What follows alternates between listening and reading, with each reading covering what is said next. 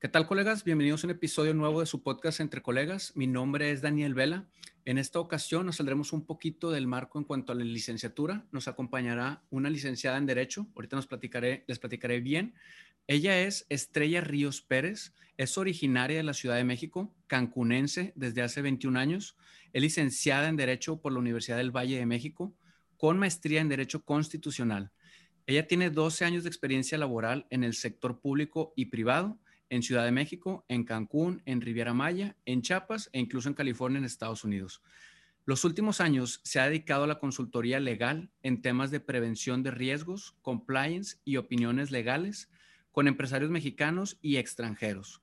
Además, actualmente es titular docente de la materia de Derecho Internacional Público y Metodología de la Investigación Jurídica en la Escuela Superior de Leyes en la ciudad de Cancún, además de ser socia Coparmex en Riviera Maya y hablaremos de lo que todos debemos de saber sobre los factores de riesgo psicosocial en el trabajo, que hoy en día se traduce como la norma 035, que todas las empresas las deberán de empezar a implementar y nos platicará a, fondo la parte legal. Bienvenida Estrella Ríos, ¿cómo te encuentras el día de hoy? Hola, muy bien, muchas gracias. Saludos desde Cancún. No, gracias a ti por aceptar la invitación y, qué más quisiéramos todos, bien platicabas antes del episodio de estar en Cancún, pero pues bueno, este tema de la pandemia quizá a muchos nos quitó la posibilidad de ir, pero, pero pues bueno, esperemos pronto, pronto todos podamos ir a ese 30-40% de ocupación. Eh, sí, por favor, se los vamos a agradecer mucho. Sí, claro, digo, hay que entender que, que, si uno se cuida, pues bueno, se pueden hacer muchas actividades. Este, poco a poco hemos visto que ya la, la gente retoma estos, estos lugares para, que bueno, quizás es parte del tema, pero creo yo que todos nos merecemos vacaciones. Eh, eh, me voy a adelantar un poquito, pero se me hace sumamente inhumano que la ley permita que solamente se den seis días de vacaciones hasta el segundo año y que los primeros 365 días estés trabajando sin parar, porque pues esto tiene una repercusión eh, psicosocial. Entonces, pues bueno, ¿qué más quisiéramos estar en países europeos donde tienes a veces hasta 30 días desde el inicio? Pero, pero bueno, me adelanté un poco. Cuéntanos, Estrella, eh, para empezar, todos los que nos escuchan, si quieren seguir a Estrella, yo, yo la encontré en, en, Instagram. Eh, su, su, Instagram la encuentran como Estrella Ríos Abogada o eh, se encuentra como LAW de Law de Leyes, LAW-PILLS-MX, eh, como Estrella Ríos Abogada, para que la sigan con, con excelente contenido, que todos deberíamos de saber y por eso está hoy aquí. Entonces, ya me voy a callar Cuéntanos, Estrella, ¿qué es la norma 035?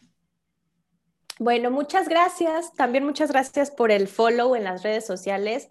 Eh, yo también encontré eh, su, perfil y me pareció muy interesante cómo abordan temas médicos que también todos debemos de saber. Y esa fue la finalidad de este, de este perfil y un poco del trabajo que estoy haciendo también con la norma 035.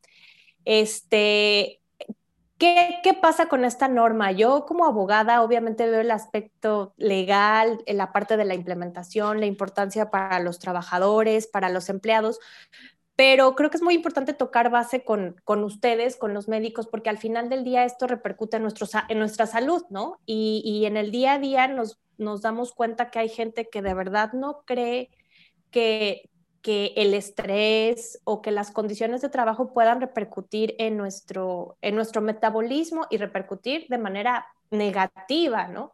Justo ayer daba una plática con, contadores sobre este tema y ya iré platicando sobre algunos ejemplos. Pero ¿qué es lo que pasa? La norma 035, eh, que inició en 2018, tuvo, tiene, ha tenido dos fases de implementación. Pero si nosotros le rascamos a los antecedentes, vamos a ver que incluso desde 1987 ya había antecedentes por parte de la Organización Internacional del Trabajo. Y esto se copia de, España, que tampoco España es como de los países más guau en cuestiones de derecho, de, de derechos laborales. No, no es Noruega, no es Finlandia, pero bueno. El punto de esto y lo que dice la norma específicamente dice lo siguiente es establecer elementos para identificar, analizar y prevenir los factores de riesgo psicosocial, así como promover un entorno organizacional favorable en los centros de trabajo. Y cuando yo platico con los empresarios o con los contadores o con los de recursos humanos, la primera pregunta es, oye, y tú sabes que es un factor de riesgo psicosocial porque ahí hay que empezar, ¿no? Sea, empezamos a hablar de, no, que el estrés, porque mucha gente, luego hasta vi titulares de algunos periódicos que decían, ya puedes demandar a tu patrón por estrés laboral. Y yo hasta dije, hoy cuidado, ¿no? Aguas con eso. Entonces, ¿cómo podemos implementar una norma que ni siquiera entendemos ni los conceptos básicos que la forman, ¿no? Y no está mal que no lo entendamos. Evidentemente nosotros, no, bueno, en, mi caso no, no, soy, no, no, no soy una especialista en salud emocional, salud psicológica, salud mental, pero le tengo que rascar y me tengo que llegar de información para yo poderla, la, podérsela dar a mis clientes y a su vez que ellos entiendan cómo funciona. Porque imagínate si como abogada no entiendo qué es un factor de riesgo psicosocial, ¿cómo le voy a decir a, mi cliente, oye, aguas, porque va a venir un inspector o un visitador de la Secretaría de Trabajo y te va a poner una multa por algo que ni yo sé cómo explicarte, ¿no? Entonces, parte de lo que comentabas, de lo que hago de prevenir riesgos, es identificar estos focos, estas alertas, ¿no? Que es como un semáforo, ah, ya ahora que están de moda los semáforos, ¿no? Ver, ok, aquí hay una alerta, cuidado, aguas. Y, empezando con cómo se lo explico yo a personas que yo digo que somos unos simples mortales en comparación con ustedes, los doctores, ¿no? Los que no, no, no, no tenemos estos conocimientos. Es, a ver, vamos a desmenuzar. Un, eh, un factor psicosocial son todas estas condiciones externas que tenemos en nuestros, en, en nuestros diferentes incluso entornos, ¿no? Y pongo yo mucho el ejemplo de que, en qué entornos nos desenvolvemos nosotros como seres humanos, en nuestra familia, en la escuela, en el trabajo, este, eh, eh, habrá otras personas que tienen otros entornos diferentes. Entonces, estas condiciones que, que, rodean ese entorno son estos, estos factores y estos factores pueden ser positivos o negativos. Pongo mucho el ejemplo, si en, en tu familia y que, he visto que tú has tenido invitados que, platican sobre estos temas de violencia intrafamiliar, por ejemplo, pues si sufres de violencia intrafamiliar, eh, los otros lugares en donde tú te desempeñes, pues te va a ir mal porque, porque este, tienes ese factor que te está afectando eh, demasiado, ¿no? Entonces, en consecuencia, no vas a poder trabajar bien si estás sufriendo de violencia intrafamiliar, por ejemplo o si un estudiante sufre de bullying en la escuela, pues eso se va a, se va a ver eh, eh, en, su vida familiar y así. Entonces, la norma 035 lo que hace es, ok, vamos a analizar los factores psicosociales, pero que están dentro del centro de trabajo, dentro. Ok, obviamente los factores psicosociales que están dentro de los centros de trabajo varían porque, por ejemplo, ustedes los doctores tienen otros factores psicosociales completamente diferentes a mi despacho, completamente diferentes. Entonces, no nos vamos a poder evaluar de la misma manera. Y para eso tenemos que entender el negocio, el centro de, el centro de trabajo para poder determinar eh, una, una, una, mina, un hotel, una ferretería, una clínica, ¿no? Incluso dentro del sector de la salud, pues también hay diferentes, no es lo mismo una clínica con puros consultorios a un hospital que ya tenga un área de emergencias, ¿no? Ya, ya los, los factores psicosociales son completamente diferentes. Entonces, no sé si hasta aquí ahí va más o menos quedando, quedando claro. Sí, sí, sí, va, va bien. ¿Ok? Entonces, la segunda, la segunda, el segundo objetivo importante de esta norma es promover un entorno organizacional favorable. O sea, ya los identificaste, los, los analizaste, perdón, y los vas a prevenir. Todo esto, pues, para que la gente se lleve bien, para que no estés en un entorno tóxico, voy a utilizar esta palabra, ¿no? Así como en las familias. O sea, que, que, sea un ambiente sano y que te dé gusto estar ahí, que te despiertes contento y digas, sí, voy a trabajar y me siento bien y no me caen mal mis compañeros y no hay alguien que me hace la vida de cuadritos y no me están este, fregando y mi jefe es increíble. ¿Por qué? Pues para que me quede, para que diga, oye, ¿sabes qué? Me pongo la camiseta y hago bien mi chamba porque si voy contento al trabajo, pues voy a producir más, ¿no?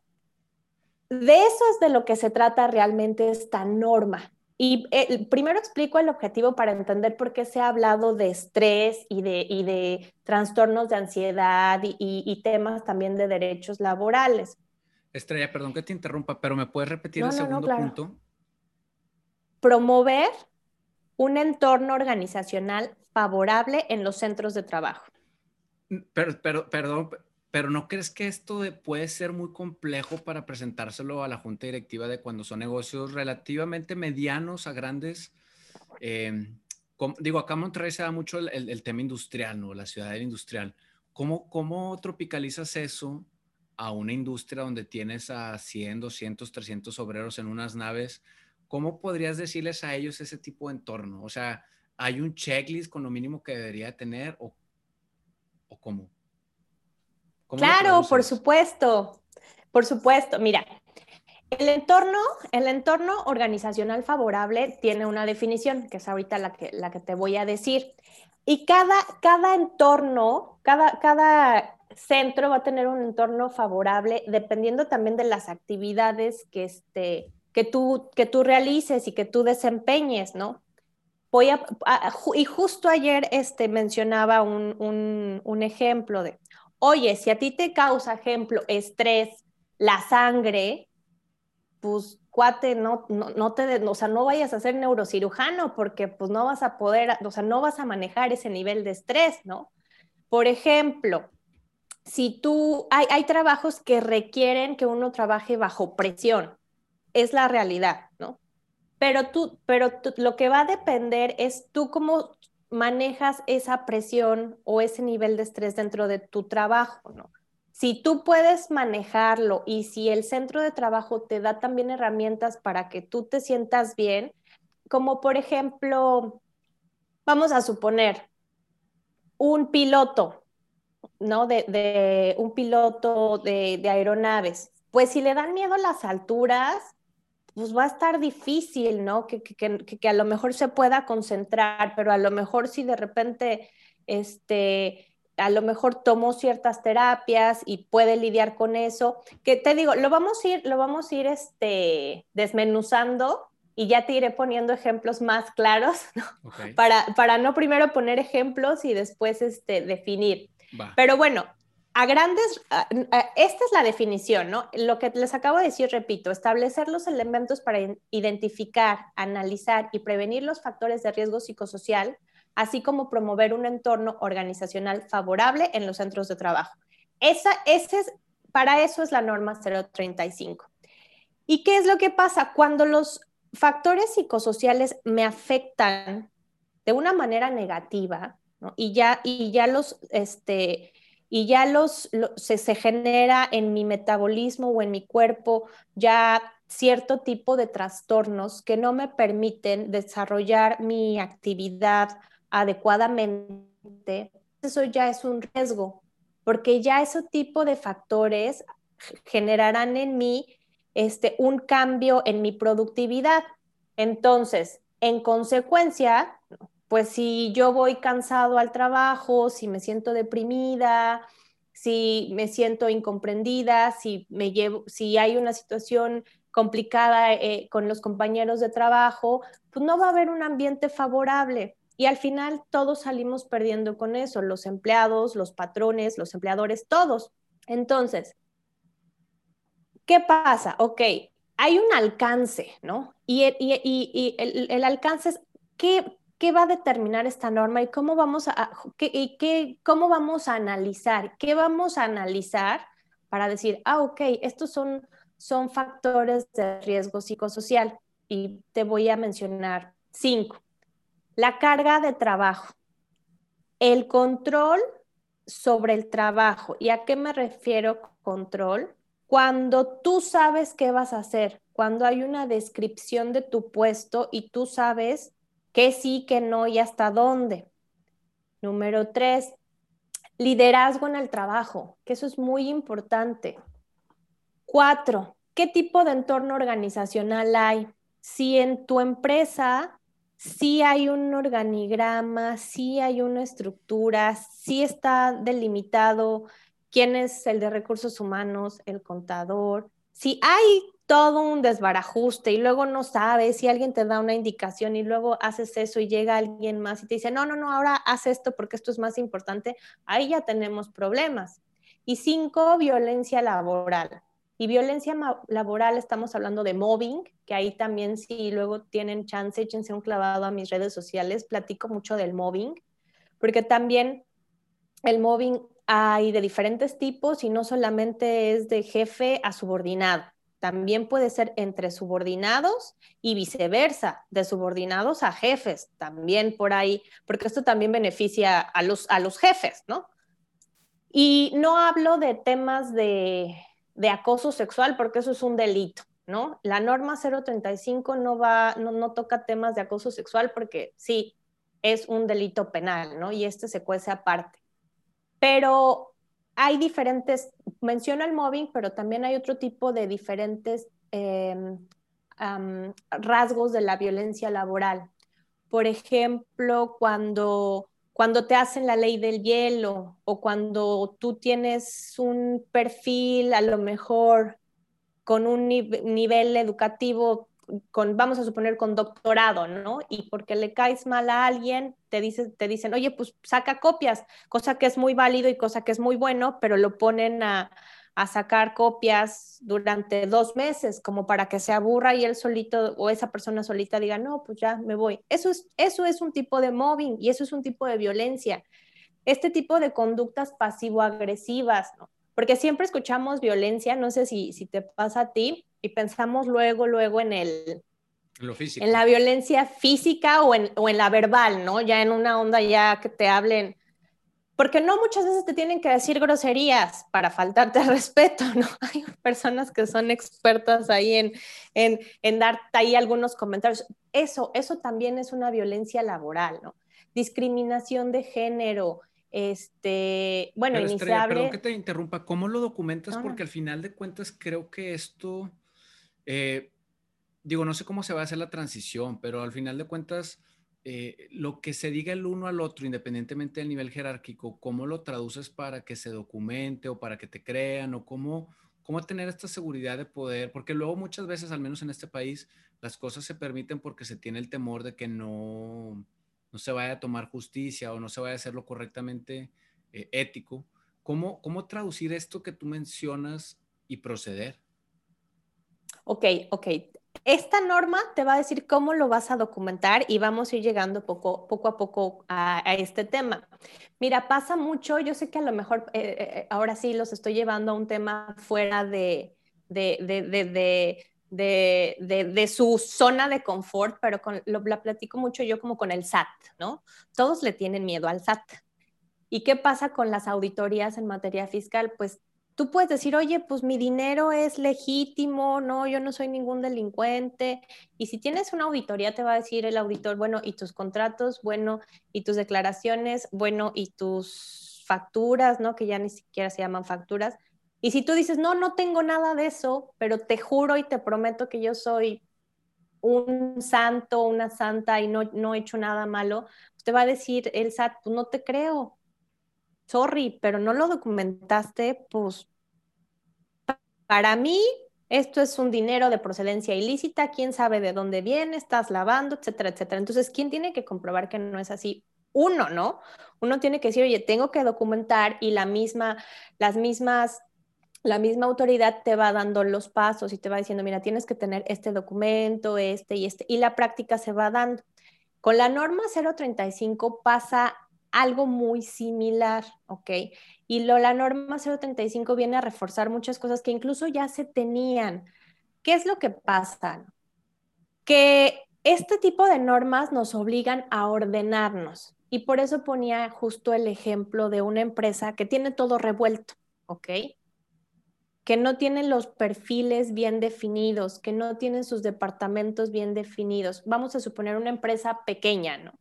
pequeña, voy a, decir 10 empleados y tienen una estructura familiar. Pero llega un día el papá y da indicaciones, al otro día llega la mamá y da otras indicaciones, al otro día llega el, el hijo que se acaba de titular de administrador de empresas y da otras indicaciones. Y los empleados dicen, ¿y a quién le hago caso, no? Todos son mis jefes, todos me dicen qué hacer y ya hice esto, pero después llegó el otro y me dijo que no lo hiciera así. Ahí estamos mal. Y el problema no es de los empleados, el problema es de los empresarios que, que no quieren dar ese salto a tener una organización, a definir los alcances y empezarlos a, a documentar pero voy a seguir, ¿no? Platicando un poquito de este proceso y de cómo vamos a tener que ir haciendo este cambio, porque esto no va a ser de la noche a la mañana y además en este país siempre dejamos las cosas este, al final. Ayer me decían. Y, antes, de que, antes de que sigas, porque no quisiera tocar uno de, uno de los temas que decías de carga de trabajo, em, no sé qué opines, pero a mí se me hace también totalmente inhumano que la ley te, te, te permita trabajar 48 horas a la semana porque honestamente, digo, los médicos creo esa parte por los, horarios y demás, que como quiera se me hace mucho, pero 48 horas para una persona común y corriente, y, sobre todo si mueve a la, clase obrera, eh, porque lo veo yo en consulta. O sea, estás hablando de una persona que va a ir a trabajar 8 horas, que si le dan una hora de comida ya son 9, y luego se traslada como una hora y media, suponiendo Ciudad de México, Guadalajara y Monterrey, que son ciudades fuertes de tráfico. Entonces ya te metiste tres horas de tráfico, más ocho o nueve de, trabajo, de traslado más trabajo. Estamos hablando que llevan al menos entre 11 y 12 horas trabajando. Es decir, se levantan a las 5 de la mañana para salir a las 6, échale 13 horas, llegan a las 7, 7 y media a su casa. Ok, la carga de trabajo fue lo legal federalmente hablando, pero si así vives seis días a la semana, el domingo vas a llegar en estado, o sea, la mayoría de esta gente pues se pone hasta las chanclas. Este, entonces creo yo que es muy difícil esto, mientras que federalmente se permite que se trabaje en, digo, 48 horas estaría bien si trabajas en la siguiente calle y pues hace 5 o 10 minutos de traslado, pero la mayoría de la gente, al menos hablo por Monterrey y me incluyo, yo tenía un trabajo donde hacía una hora de ida y una hora de vuelta, me pagaban muy bien, pero decías, es que ya estoy bien cansado porque eran este, nueve días, que diga, cinco días de nueve horas, eh, pues no sé, no sé qué opinas de esta carga de trabajo, si ya de cajón te están metiendo 48 horas a la semana. No, te doy, te doy toda la razón del mundo.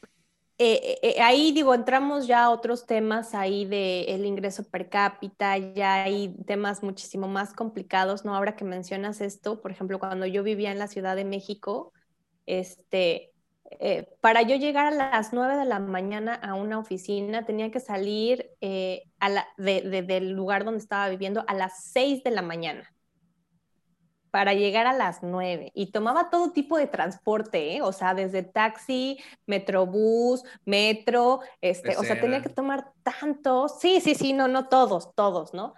Este, pero, pero ah, vaya, aquí hay otros factores psicosociales externos de nuestra ciudad, de nuestro entorno, ¿no? Entonces, aquí vamos a enfocarnos única y exclusivamente al trabajo como tal. Todos los factores psicosociales externos sí los tenemos, sí, sí los tenemos que hacer a un lado, desafortunadamente, y eh, tratar de encontrar un equilibrio, ¿no? Yo conozco muchas personas, o yo incluso, este, que dije, oye, voy a sacrificar X o Y ingreso porque físicamente me está agotando mucho estos traslados, este caos de este estilo de vida, este ritmo de vida, y, y, me voy a ir a otro lugar más calmado, más tranquilo, con un ingreso más bajo, pero voy a tener tranquilidad y voy a respirar, ¿no? Aquí, aquí son otros aspectos, otros aspectos, pero por eso te, te, comento, vamos como enfocarnos en el centro de trabajo y cómo funciona ahí ya lo que uno hace o no hace saliendo de, del trabajo y ya si uno desafortunadamente tiene que invertir una, dos, tres, cuatro horas para trasladarse, es terrible, pero pues eso ya va a decir el patrón ahí, sí, donde tú quieras vivir, no, yo no me voy a meter, ¿no? Entonces, platicando un poquito más a fondo, te, cuento, haces tú el, tú tienes que hacer el análisis, ¿no? Y, y ahorita con, con, tu experiencia con, este, eh, como, como médico, es muy importante que los empresarios, que los patrones entiendan qué negocio tienen para poder entender también y comprender, pues, cuáles son estos factores. Yo tengo que analizar. Algo bien importante es, si tú como pequeña empresa, mediana empresa, no tienes tu misión, tu visión, puta, ni te metas en broncas de aplicar la norma 035. Primero chambea en tu, eh, eh, en, delimitar cuáles son tus valores para así posteriormente saber cómo puedes eh, mejorar dentro de la empresa. Porque a mí me ha pasado mucho, no sé si, si a ti lo has visto quizá en, en, internet, que te dicen, me, aparece publicidad de, ah, los cuestionarios para la norma 035 y te ayudan a cumplir con todo. Yo digo, aguas, porque se habla de cuestionarios, pero volvemos a lo mismo. ¿Cuestionarios de qué? ¿Saben para qué es? ¿Cómo se aplican? ¿Qué evalúan? ¿Qué hay que hacer después de los cuestionarios? y me pasa, me pasa también con, con, clientes aquí que me dicen, oye, fíjate que X o Y persona me está vendiendo un paquete de unos cuestionarios por X cantidad de dinero. Y mi respuesta siempre es, oye, fabuloso. Y luego, o sea, ¿quién te los va a evaluar? ¿Dónde los vas a poner? ¿En qué, expediente van a estar? ¿Te están dando, ya los revisaste, ya te diste cuenta que las preguntas van acorde a tus empleados y a las funciones que se realizan dentro de tu empresa? Y ya se quedan pensando como, ah, no, fíjate que no, no he checado eso y va, bueno, vámonos por, por partes, ¿no? Entonces, Pongo esto, el que dices, esto que dices de la misión y la visión me da risa, perdón, porque hay muchos empresarios que, que empiezan su empresa pequeña y que, digo, yo como estoy en calidad, pues este, sí, sí sé muy bien de eso y les digo, oye, pero ¿dónde ves? ¿Dónde está tu misión, la visión, los valores? ¿Qué esperas de esta empresa? No, es que eso no, o sea, al menos en mi área, eso es en los hospitales. Yo, no, compadre, o sea, pues es que a dónde piensas llegar si no tienes ni siquiera claro dónde vas. Entonces, me da mucha risa esto que dices porque es, es, el primer paso, pero muchos creen que la misión y la visión solamente son de superempresas, pero en las maestrías que yo he tomado me dicen, tú primero consigue tu misión y tu visión personal y luego ya ve buscando cómo irla pasando. Pero hay gente que ni tiene ni idea que, que debería de existir, ¿no? Totalmente de acuerdo. Y sabes que quiero pensar que los cambios los vamos a hacer estas generaciones, ¿no? Personas como tú, como yo, como otros invitados que has tenido, porque yo como abogada corporativa y que me inclino en temas de compliance, a mí la gente me dice, no, hombre, no, pues ¿para qué eso al final? No, no, no. O sea, ayer me decía un, un, cliente eh, en, en, la plática que di, oye, pero pues cómo está la situación y la pandemia y los gastos y por qué ahora la autoridad me está exigiendo esto y yo, a ver, no, no, no, a ver, espérate. La norma 035 es de hace dos años. Es más, hasta la autoridad fue buena y te dijo, te voy a dar un periodo del 2018 al 2019. Y el 23 de octubre de 2019, sin pandemia, entró el segundo año para que tú implementaras la segunda fase. Que tú ahorita digas, oye, no, es que la pandemia, es que los gastos, es que me va a salir más caro. También, ¿no? Ahora sí que limosnero y con garrote. Entonces, yo les dije, bueno, si tú crees que es costoso, bien, adelante. Ahí me cuentas cuando te llegue la, la, visita, ¿no? A ver qué te sale más caro, porque vamos a platicar un poquito de las multas. Y esto es bien importante, esta norma aplica para todos los centros de trabajo, hospitales, clínicas privadas, escuelas, ferreterías, farmacias, este, oxos, empresas gigantes, empresas pequeñas, medianas, se, va a dividir en tres. Entonces, yo ahorita te voy a dar unos tips de cómo se puede trabajar de manera creativa así para que vayas encaminándola a implementar, porque sí, una realidad es que no, ahorita ya 23 de octubre están tocando puertas, no, no va a pasar eso, pero al menos cuando lleguen a tocar a tu puerta y te lleguen a revisar, digas, mira, ya tengo esto, ya tengo esto, ya tengo esto, estamos trabajando, ¿no? para que al menos ya no, no, te vaya, no se te vayan a ir a la yugular. Y, y, comento esto porque igual si tú me puedes platicar un poco de tu experiencia, por ejemplo, en, en, en, en, el área de salud, porque también otra cosa que yo les digo, esto es aplicable para todos, para iniciativa privada e iniciativa pública. O sea, dependencias de gobierno también la tienen que ya implementar. Esto es una realidad, ¿no? E, es muy importante aclarar eso. Entonces, por eso te comentaba, haciendo el análisis, ¿qué sí tengo? Luego, ¿qué pasa? No, tienen, no, no se tiene aquí un código de conducta interna, por ejemplo. Pues, ¿cómo puedes supervisar algo que ni siquiera tú sabes que tienes que supervisar? ¿O cómo puedes evaluar el desempeño de tus trabajadores, llámense maestros, doctores, administrativos, etcétera, etcétera, si no tienes la descripción de los puestos. Imagínate, empezando por ahí. Entonces, vas a comprar un, un, cuestionario, una guía que te venden por internet para cumplir la famosa norma 035, pero no tienes, no tienes ni, ni, la descripción de qué hace tu contador, de qué hace tu administrador, de qué hace... Ahí, ah, por ahí empezamos también. Entonces, es, ese, es, ese, es, uno de los consejos que yo les doy antes de que se empiecen a preocupar porque tengo que eh, eh, este, eh, cumplir con esto. Hay que, hay que hacer un, un, análisis y sacar un diagnóstico de cuál es mi estatus actual, ¿no? Para hacer un plan de trabajo. Supongamos que en el mejor de los escenarios tienes todo, tienes tu misión, tienes tu visión, tienes tu, código de conducta, tu descripción de puestos. Ok, perfecto. Entonces, ¿por qué es muy importante esta descripción? Porque entonces tú de ahí vas a determinar, oye, pues mira, el doctor de la empresa, su trabajo es este y este, sus horas de trabajo son estas. Y, quiero mencionar, para no salirnos tanto del tema, e, en cuestión de los, de, los médicos, pues no es lo mismo, por ejemplo, un doctor que esté in-house en un hotel aquí all inclusive, que uno, un doctor que puede estar en una mina en Chihuahua, ¿no? O sea, se presentan diferentes eventos, entonces sí es muy importante porque tú así vas a determinar cuáles son estos riesgos, porque además el trabajador, el obrero de la, de la, de la mina, pues no va a correr el mismo riesgo que la contadora o que la abogada, ¿no?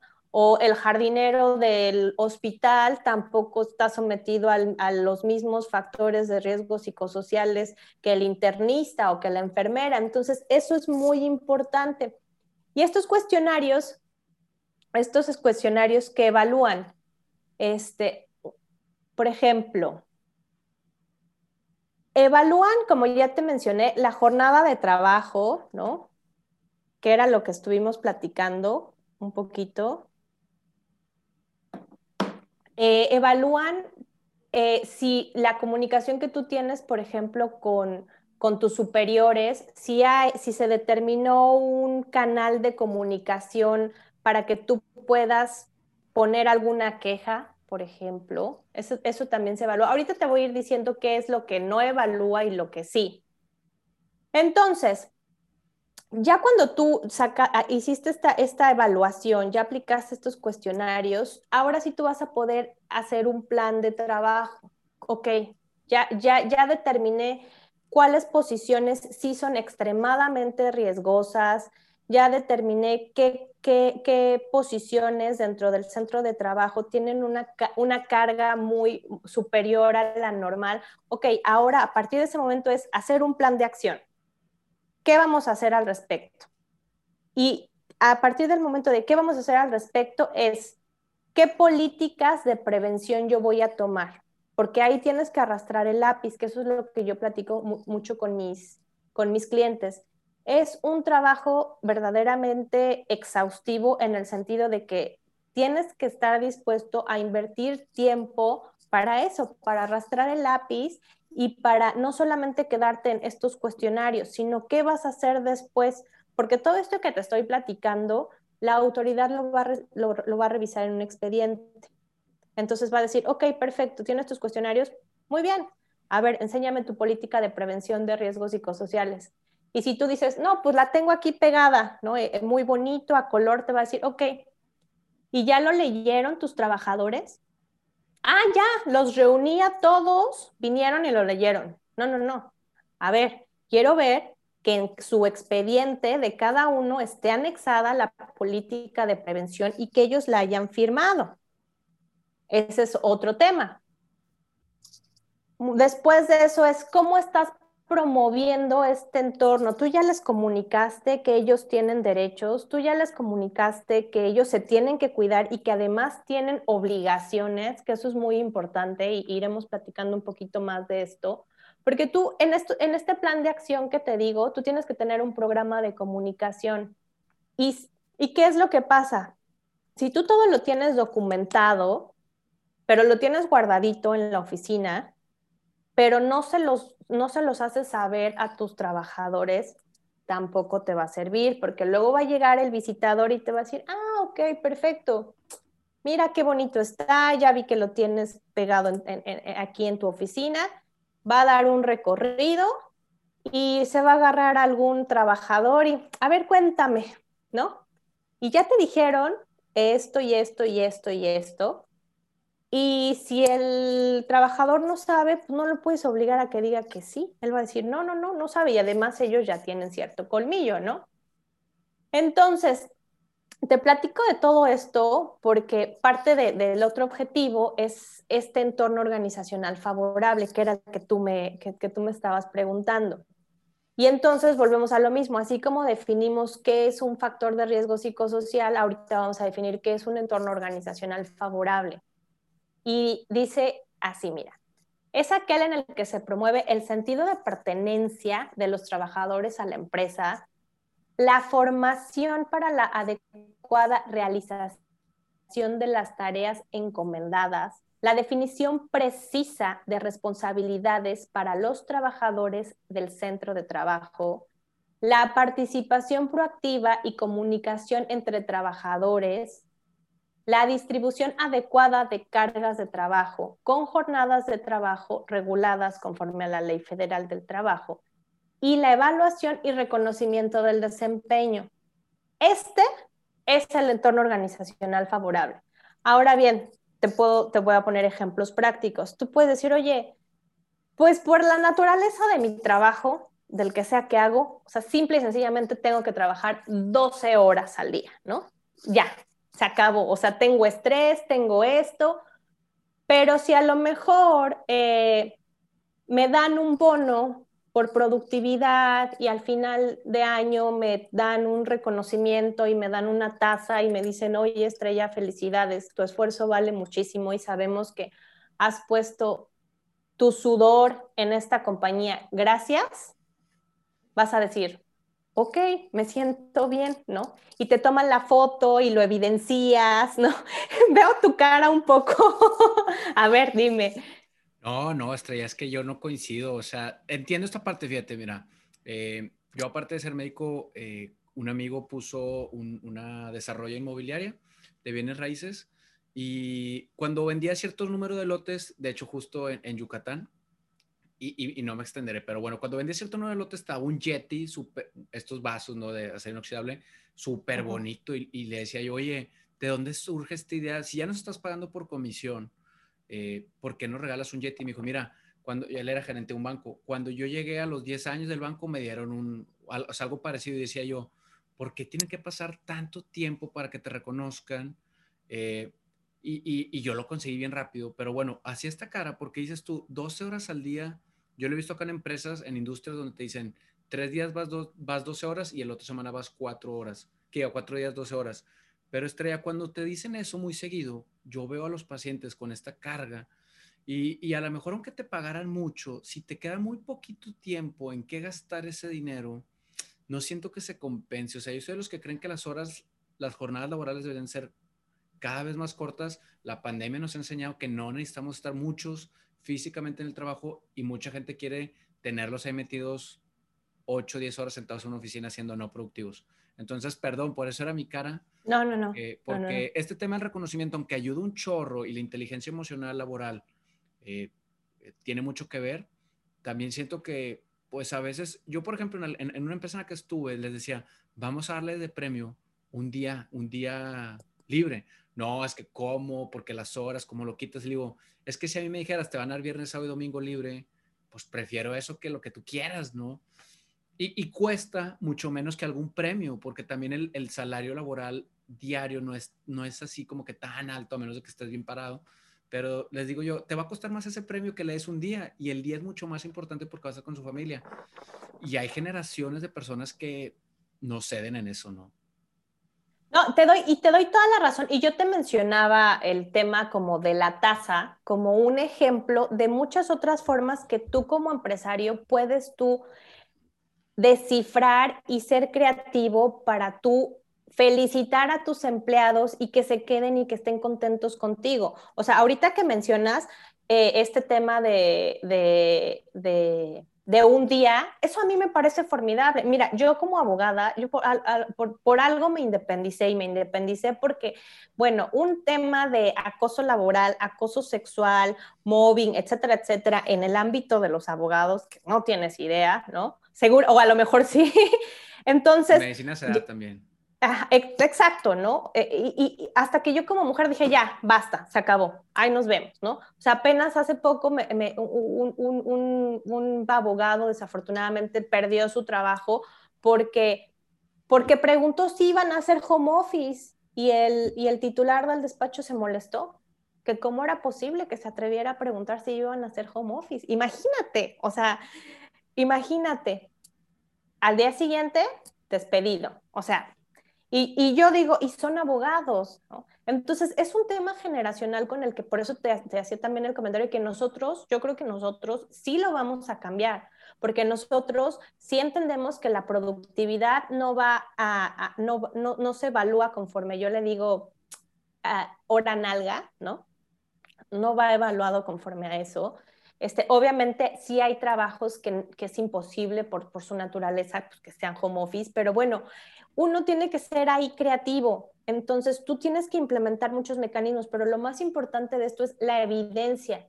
Si no hay evidencia de que tú, que tú verdaderamente estás reconociendo el desempeño de tus, de tus trabajadores con una tasa, con un día de, de, descanso, con una comida que, que verdaderamente se sientan este, valorados con un, con un diploma o a lo mejor que les digas, ¿tú qué quieres? Te, tengo un día de descanso, te doy el dinero, te doy un paseo, te doy un vale, qué sé yo, ¿no? Para que también él diga, ah, mira, pues a mí me sirve más el dinero o me sirve más el día de descanso o me sirve más el vale.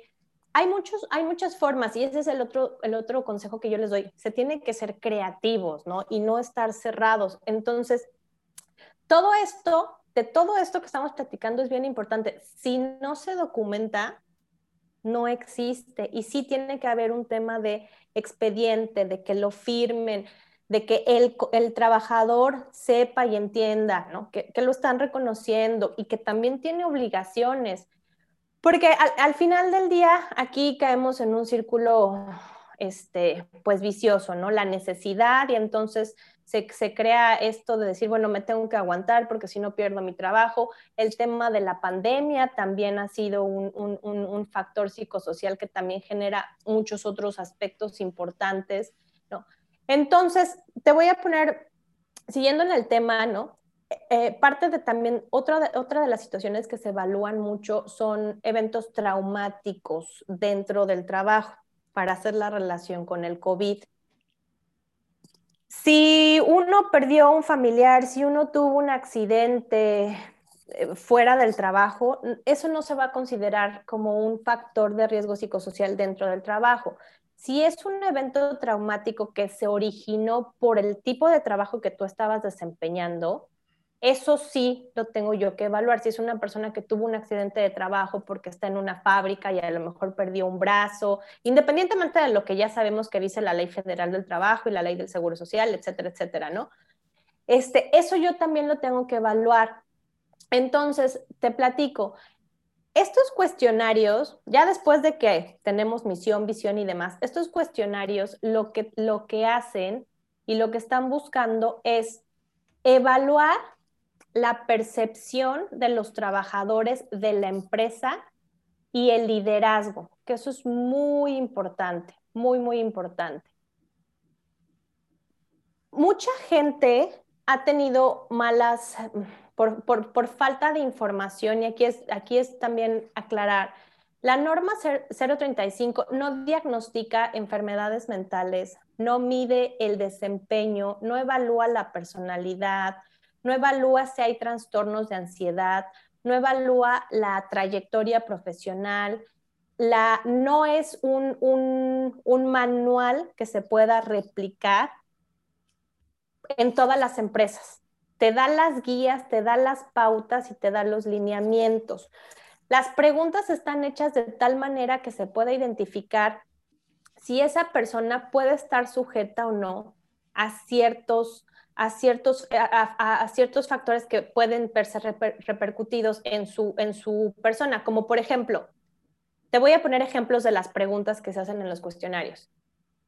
Tu posición, tu posición requiere que tomes decisiones sobre manejo de dinero, sí, no si tú pones sí, ya, ya ahí en el resultado, en el diagnóstico se va a ver que ya hay un tema ahí, ¿no? Escabroso, que son temas de dinero. Eh, la posición de tu trabajo requiere que tengas que presentarte en horario nocturno, sí, no. Te pongo ese, ese tipo de ejemplos, ¿por qué? Porque por eso es muy importante determinar qué tipo de preguntas vas, vas tú a, darles a los empleados. Porque si yo le, aplico el mismo cuestionario a todos los del área corporativa o administrativa, a, a mi gente operativa, o sea, no, no va a haber manera que, que, que, que funcionen esas preguntas. Eh, eh, te voy a poner ejemplos más locales, ¿no? Aquí, por ejemplo, eh, cuando este, bueno, no en época de pandemia, pero cuando es temporada alta, este, los meseros, las mucamas, o sea, un nivel de estrés que tienen impresionante, pero ese nivel de estrés también les ayuda a trabajar más rápido, a sacar las a dejar las habitaciones listas, atender las, atender las mesas muchísimo mejor. ¿Por qué? Porque también de eso depende cuánta propina le dan, ¿no? Y ese es un estrés.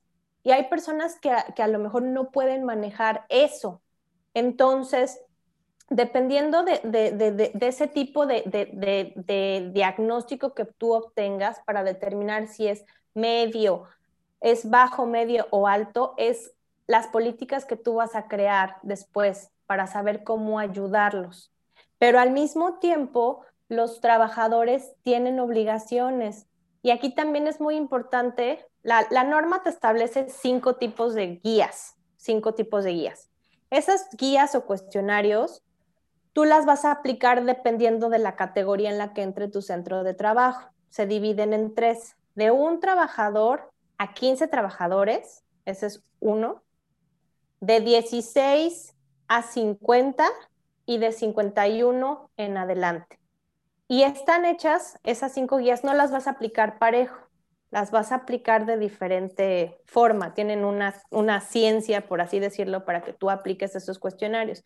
Y por centro de trabajo, ¿a qué me refiero? Por el lugar. Si es una empresa que tiene mil trabajadores, pero esos mil están repartidos en 50 sucursales, tú las vas a aplicar por esas 50 sucursales. ¿Ok? Y si esa empresa, vamos a suponer que tiene mil trabajadores, Además tiene, porque es un consorcio, tiene 10 razones sociales por estrategia fiscal, corporativa lo que sea, vas a aplicarlas de nuevo por los centros de trabajo, no por cuántas razones sociales tenga. ¿Ok? Y si tienes outsourcing, no importa, va a ser, ¿no? Por el centro de trabajo, que aquí yo hago esta recomendación, también hay aguas con los que tienen outsourcing, porque las personas que tienen outsourcing no muchas veces saben y entienden la esencia de tu negocio. Entonces, esta, esta norma sí te puede traer ciertos beneficios. Beneficios al patrón, ¿en, qué sentido, no? Tienes, eh, aumentas obviamente tu reputación. Claro, si te interesa, porque también me ha tocado clientes que dicen, a mí me vale gorro, ¿no? Si tú, si tú empiezas a tener esta disciplina, que también se llama gobernanza corporativa, y estos cumplimientos en materia laboral, posteriormente puedes tener acceso a esquemas de financiamiento buenos, ¿no? porque los bancos, pues, si, si te ven que estás en orden, es muchísimo más factible que te otorguen créditos. Y se generan relaciones a largo plazo, obviamente para con tus trabajadores y viceversa. No sé allá en Monterrey si ha pasado que, que ahorita, seguramente sí, ¿no? Ahorita muchos tuvimos que ayudar a renegociar las condiciones obrero-patronales, porque llegó un punto en donde el, el patrón dijo, ya no tengo, no tengo y no puedo y no te quiero despedir y, no, y, y, y, me encantaría despedirte y me encantaría liquidarte, pero tampoco te puedo liquidar después de 20 años porque me vas a dejar en la calle, ¿no? ¿Y qué hacemos? Ahí la ley laboral, eh, eh, eh, estuvimos muchos abogados pues en conflicto porque, porque tampoco le puedes decir también al trabajador, no, pues demándalo, ¿no? Y, y, vámonos a pleito y, o sea, sí se lo puedes decir, pero vivimos en una situación extraordinaria. Entonces, aquí muchos, mucha, mucha gente, mucha, eh, que, están, que están dentro de la industria hotelera, muchos dijeron, ¿sabes qué? No importa, ¿no? Como se dice, o sea, pechugo. Ok, me descuentas el 30%, el 50%, órale, va. Me pongo la camiseta, tú me ayudas, yo... Entonces, eso también, yo siento que esta norma aboga mucho a veces digo que el sentido común es el menos común, pero también a la calidad humana. Y siento que la pandemia nos ha ayudado a entender ese tipo de aspectos como tú mencionas, temas como la productividad, de no necesito tener a mis trabajadores aquí, o a lo mejor buscar otros mecanismos donde se redujeron los, los horarios y se dieron cuenta que había mayor productividad. Ahorita yo te puedo decir que, que en el ámbito legal, hay una revolución por todas las reformas que van a venir en temas de regular el home office. Muchas empresas que sí traen otro chip van a decir, ¿cómo, cómo voy a, utilizar este mismo esquema para que me sea más productivo? Yo siento que las empresas de cualquier tipo, escuelas, clínicas privadas, este, que no estén dispuestos a evolucionar y que quieran seguir trabajando con modelos arcaicos, no van a sobrevivir. O sea, a lo mejor sobrevivir, sobrevivirán un tiempo, pero a final del día estamos en una sociedad tan dinámica y más ahora que está cambiando tanto que se van a tener que implementar. No tenemos que esperar a que la ley en un mundo ideal nos diga qué tendríamos que hacer, en teoría. Entonces, em, parte de esto también, que no, no quiero no quiero este, también alargarme, es, muy amplia la, norma, digo, no tanto, hay otras más, pero también recalcar como patrón que los trabajadores tienen, tienen obligaciones. Y ellos tienen que observar las medidas de prevención o en su caso incluso de control que, eh, que, que dispone la norma y que tú también estás promoviendo que incluso ellos también se tienen que abstener de realizar prácticas contrarias a esta norma o a tus políticas y que en caso de que las hagan habrá una sanción o habrá, no sé, un acta administrativa, lo que determinen de manera interna la empresa, que es su obligación también responder cuestionarios para identificar estos factores y que en su caso, si se llegase a determinar que necesitan, que se necesita un tipo de apoyo, que tienen que tomar este, e-, ese apoyo, no, no sé, psicológico en caso de que no pueda haber ese, esa, esa prestación y que también tienen que denunciar estos actos de violencia laboral si es que los llegan a ver y que también ellos pueden ejercer este tipo de violencia. Pero ¿qué es lo que pasa? Para que nosotros lleguemos a, a, a poder determinar y expresarles las obligaciones de los trabajadores, es muy importante que tengamos este orden, porque si yo no tengo una política de control interno, ¿cómo le voy a obligar al, al trabajador? Bueno, no, ¿cómo le voy a obligar? ¿Cómo le voy a decir al trabajador que es su obligación informarme de X o Y? ¿Me explico? Entonces, aquí hay un tema que viene mucho en, la responsabilidad de cada uno de los centros de trabajo y cómo ellos quieren trabajar. Yo siento que esta norma se enfoca mucho al tema de la organización, de una estructura organizacional verdaderamente responsable, en donde haya protocolos de comunicación. Si no hay un seguimiento en esta norma, pues por supuesto que como, muchos otros, otros ejemplos que podríamos mencionar, no va a haber este, no va a haber resultados positivos. Y esta norma va muy entrelazada con la norma 030, que es la de los riesgos sanitarios. O sea, si tú llegas a un negocio y ves que no hay ni el tapete sanitizante, ya con eso, ¿no? Te das cuenta. Y solo menciono un ejemplo tan básico. Y esta norma también está ligada con muchas otras. Entonces, aquí se habla de un trabajo integral, por eso, por eso no, no dejo pasar la oportunidad de, comentar. No nada más son estos famosos cuestionarios que se venden, sino es que tienes que hacer un diagnóstico global de cuál es el estatus de tu empresa y no tienes que gastar tanto. Eh, ¿En qué sentido? Lo puedes hacer poco a poco, ¿no? Y puedes, y puedes ser creativo, pero también para ser creativo, pues también necesitas un poquito ahí de asesoría. No sé si hasta ahorita tengas ahí alguna duda. No, fíjate, Estrella, que, que disculpa mi ignorancia, pensé que la norma iba a ser como muchísimo más fácil de entender, pero tiene muchos tecnicismos, o sea, no, no es algo tan digerible. Eh, creo que creo que sí requiere más tiempo del que yo me hubiera imaginado. Digo, porque ahorita estamos hablando algo brevemente. Supongo que las reuniones ya cuando te sientas de frente ante el corporativo o entre los ejecutivos y empieza Esto deben de ser sesiones un poquito más extensas, eh, incluso de días para no... Porque luego yo también creo que cuando saturas más de dos horas una junta ya, o sea, ya adiós, ya no, nadie te puso atención.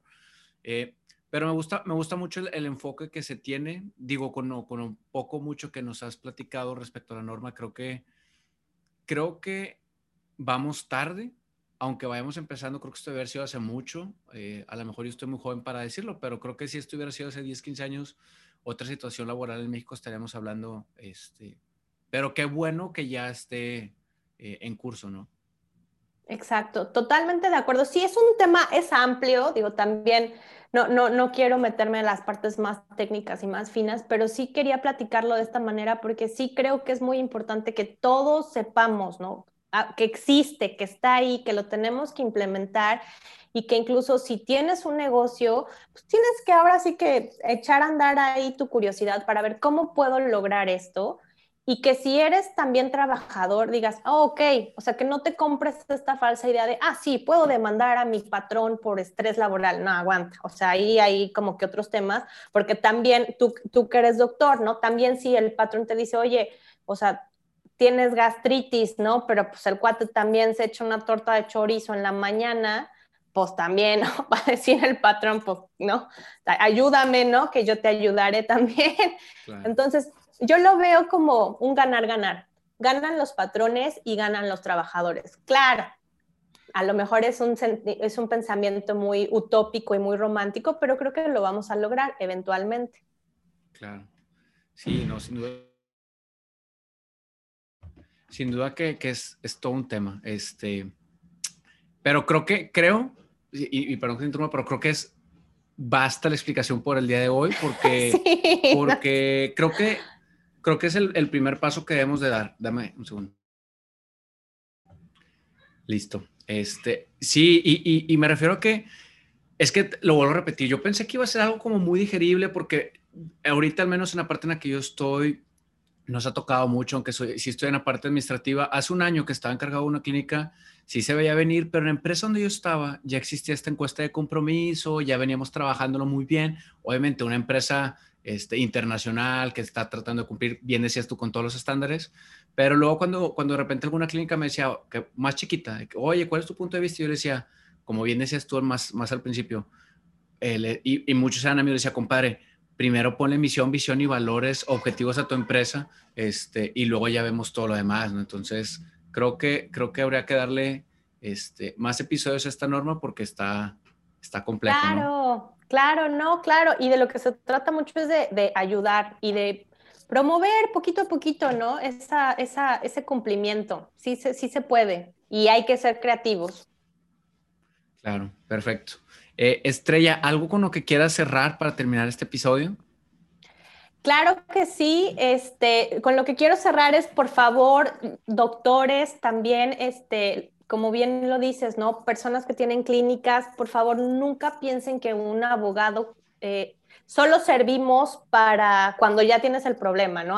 Yo lo, comparo mucho con los doctores. También servimos los abogados para prevenir problemas. Entonces, creo que estamos en, una, en una línea muy similar en el sentido de, de que prevenir es muchísimo más barato y te puede sacar de muchísimo mayores problemas y no se trata solo de ser correctivos. Entonces, creo que, que tenemos que fomentar en todos los aspectos de nuestra salud y en nuestros negocios esta cultura de siempre prevención. Tener una duda, no tener miedo de acercarse con un abogado. Quiero también romper esos estereotipos de estos abogados muy rimbombantes que utilizan palabras muy complicadas, ¿no?